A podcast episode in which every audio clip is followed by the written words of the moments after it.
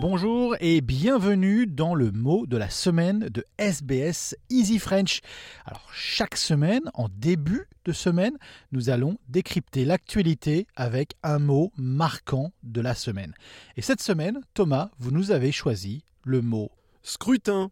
voici un mot bien populaire ce mois-ci dans un contexte d'élection présidentielle en France et à l'approche des élections fédérales australiennes en mai. Mais pourquoi parle-t-on en français de scrutin pour désigner un vote à bulletin secret? Faire scrutin ou scrutiner, du latin médiéval scrutinar, c'était à l'origine fouiller examiner une opinion dans les moindres détails avant de faire son choix.